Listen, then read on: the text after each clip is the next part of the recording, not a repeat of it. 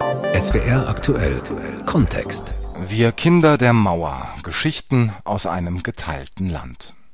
60 Jahre nach ihrem Bau ist die Mauer, bis auf ein paar Museumsreste, zwar längst wieder aus der Landschaft verschwunden, für viele Menschen hat sie aber eine solch wichtige Rolle in ihrem Leben gespielt, dass sie sie immer begleiten wird. Zwischen antifaschistischem Schutzwall und innerdeutscher Grenze. Zum 60. Jahrestag des Mauerbaus hat die ARD eine große Gemeinschaftsproduktion für Fernsehen, Hörfunk und die Audiothek produziert, in der es um Lebenswege rund um die Mauer geht. Für SWR Aktuell Kontext haben Christine Siebert und Christian von Brockhausen viel recherchiert und dokumentiert und werden in dieser Woche einige der sehr unterschiedlichen Geschichten erzählen. Heute geht es um Katrin Eder, die aus dem konservativen Bayern in die DDR ging, aus Liebe und aus Überzeugung.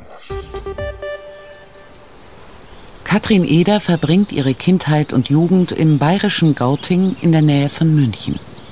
Sie selbst bezeichnet ihre Eltern als konservativ. In politische Diskussionen innerhalb der Familie wird nur ihr älterer Bruder einbezogen. Ich sollte heiraten und mal Kinder kriegen und mich an den Herd stellen. Ja, der hat mich politisiert und dann habe ich so langsam angefangen, mich auch, also ich wollte ihm ein Gesprächspartner werden und haben dann angefangen, mit Marx und Engels mich zu beschäftigen. Ja, habe zu der Zeit schon Gitarre gespielt und bin dann in die Münchner Songgruppe gegangen, die Songgruppe von der DKP war. Vor allem das Anfang der 1970er Jahre vorherrschende Frauenbild macht ihr Angst. Meine Mutter war immer Hausfrau. Wenn man sich überlegt, ab wann Frauen im Westen damals ihr eigenes Konto eröffnen konnten. Meine Mutter hatte nie eigenes Geld. Das hat mein Vater ihr zugeteilt. Ich hatte ein ganz anderes Frauen- oder ich wollte auch ein ganz anderes Frauenbild haben. In der DDR haben alle Frauen gearbeitet. Ja, ich wollte ein anderes System haben. Mit 17 Jahren verlässt Katrin Edergauting, zieht in eine WG in Westberlin und arbeitet als Erzieherin. Sie wird Mitglied der Sozialistischen Einheitspartei Westberlins. Hin und wieder besucht sie Ostberlin, weil sie sich für das sozialistische System interessiert. Auf einer Party lernt sie Mitglieder der in der DDR sehr bekannten Songgruppe Oktoberclub kennen über die Kraft der Solidarität im Kampf gegen Krieg, Imperialismus und Ausbeutung. Davon singt der Oktoberclub aus der DDR. Wir sind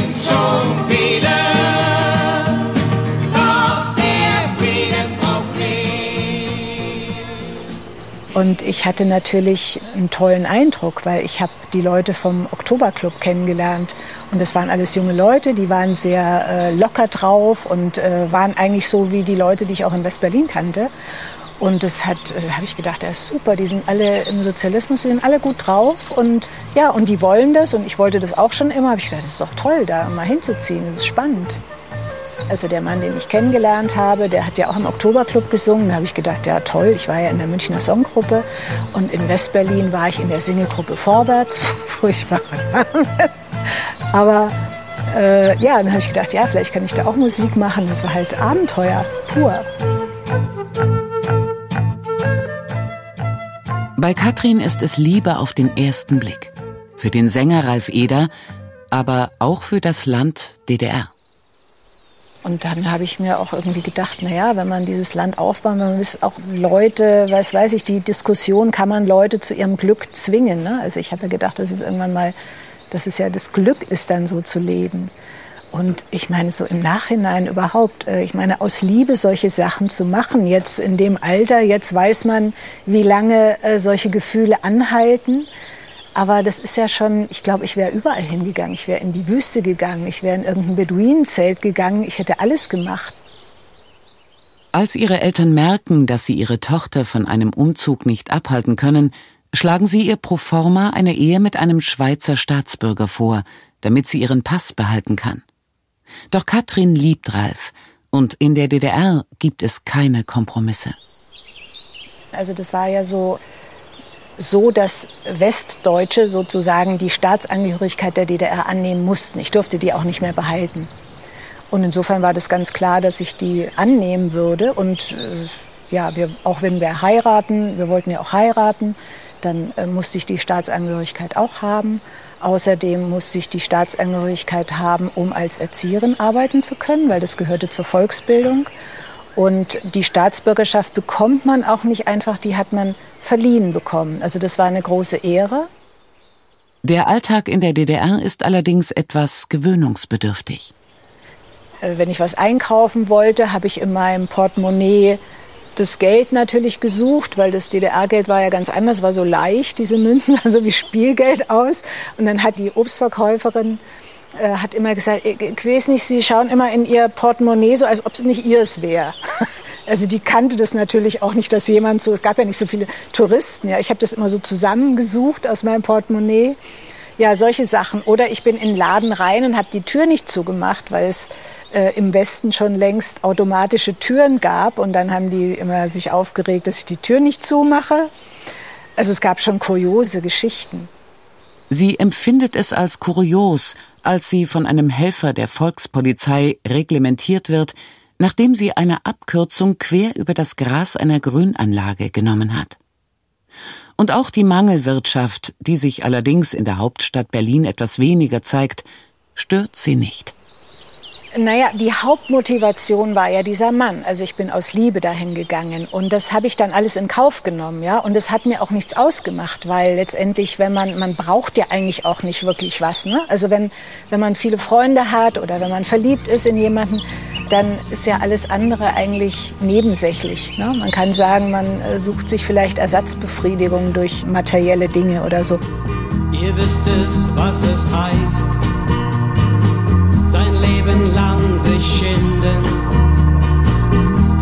Wisst es, wie das ist, nicht wissen aus noch ein. Die Heimat war verwaist, wir konnten Heim nicht finden. Wer je die Zeit vergisst, wird selbst vergessen sein. Es hat mir nichts ausgemacht. Ich fand es, grau war es nicht nur im Friedrichshain, sondern grau war es in ganz Ostberlin eigentlich. Es hat ja die Reklame gefehlt und die, die Häuser waren alle in schlechtem Zustand.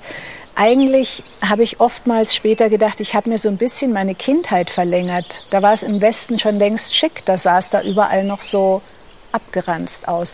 Und natürlich habe ich das auch ein bisschen versucht zu verdrängen. Ich habe gedacht, naja, das ist halt, das gehört halt so dazu und dieses ganze Bunte im Westen dient ja auch dazu, die Leute zu verlocken, irgendwie was haben zu wollen. Und, und da ist es eben anders. Also ich fand es interessant. Es war eine andere Art zu leben und es hat mir nichts gefehlt.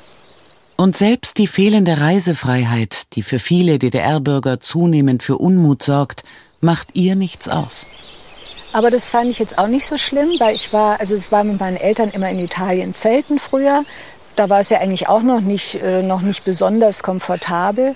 Und das habe ich auch verlängert. Wir sind dann an die Ostsee gefahren, immer mit unseren Kindern. Das war eigentlich auch super schön. Und das war schon ein Privileg in der DDR, weil da hat gar nicht jeder einen Zeltplatz bekommen. Das war dann wieder über Freunde, die hatten da irgendeine Verbindung. Und dadurch haben wir dann immer an der Ostsee zelten können. Ja, war cool. Nur im Berufsleben gibt es unterschiedliche Auffassungen. Ja, ich habe natürlich auch komplett andere Vorstellungen gehabt von Erziehung. Ich war ja in so einem antiautoritären Kindergarten vorher und es hat überhaupt nicht zusammengepasst. Jeder Erwachsene, der uns begegnet, wird höflich gegrüßt. Ihm lassen wir jederzeit den Vortritt. Auf dem Schulhof und im Schulgebäude rennen wir nicht. Wir vermeiden jeglichen Lärm. Die Toilette wird nicht als Aufenthaltsraum benutzt. Katrin Eder arbeitet in einer Sprachheilschule. Ihre antiautoritären Erziehungsmethoden, die sie aus dem Westberliner Kinderladen kennt, führen nicht nur zur Verwunderung bei ihren Kolleginnen.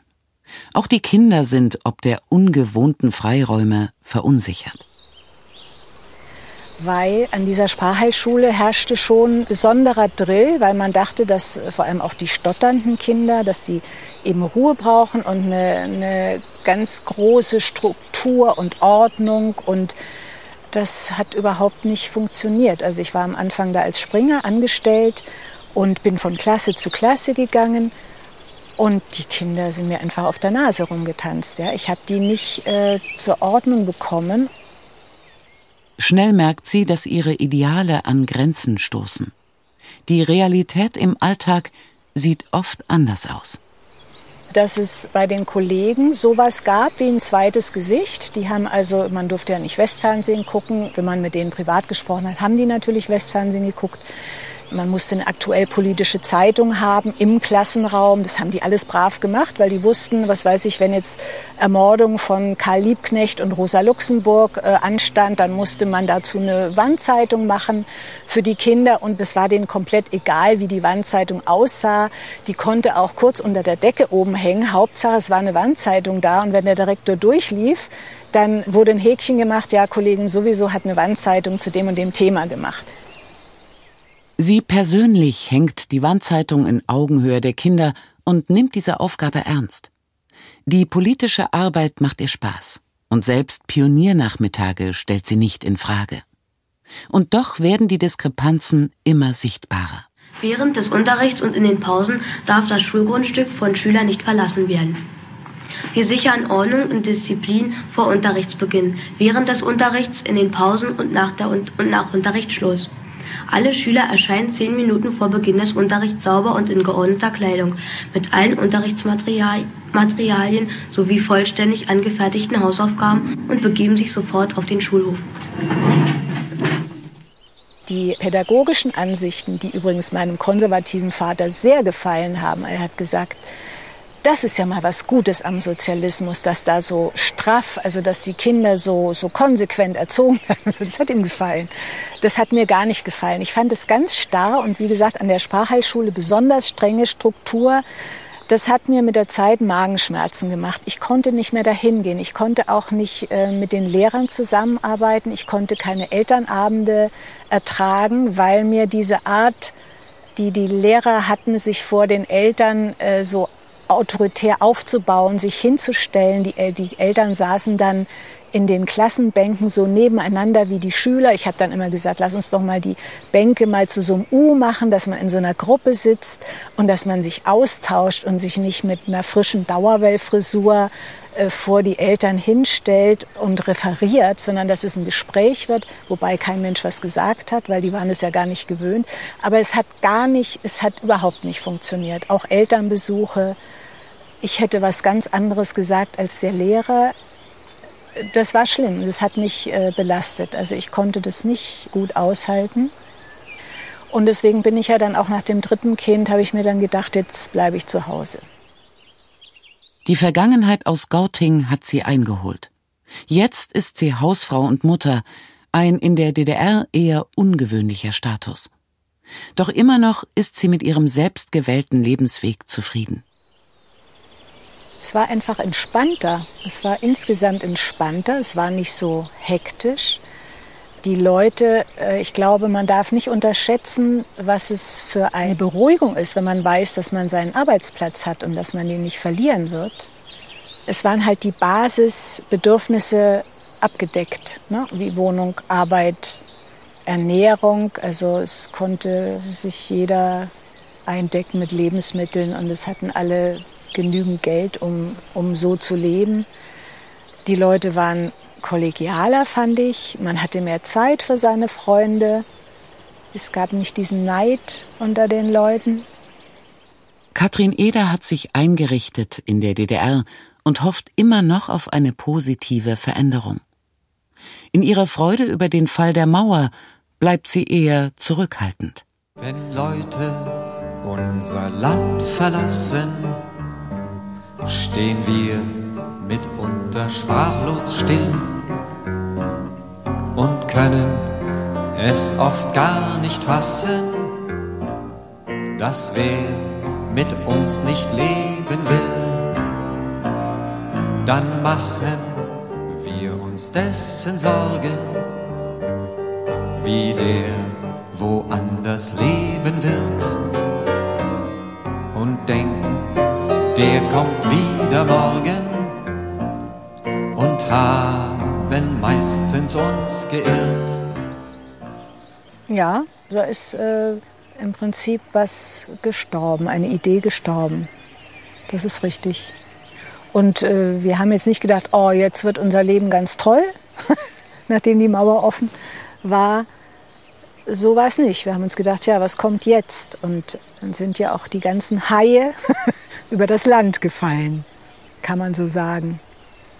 Ja, manche Leute verklären im Nachhinein den Sozialismus und äh, ja, sicherlich vieles war, äh, werden die Leute als besser gefunden haben.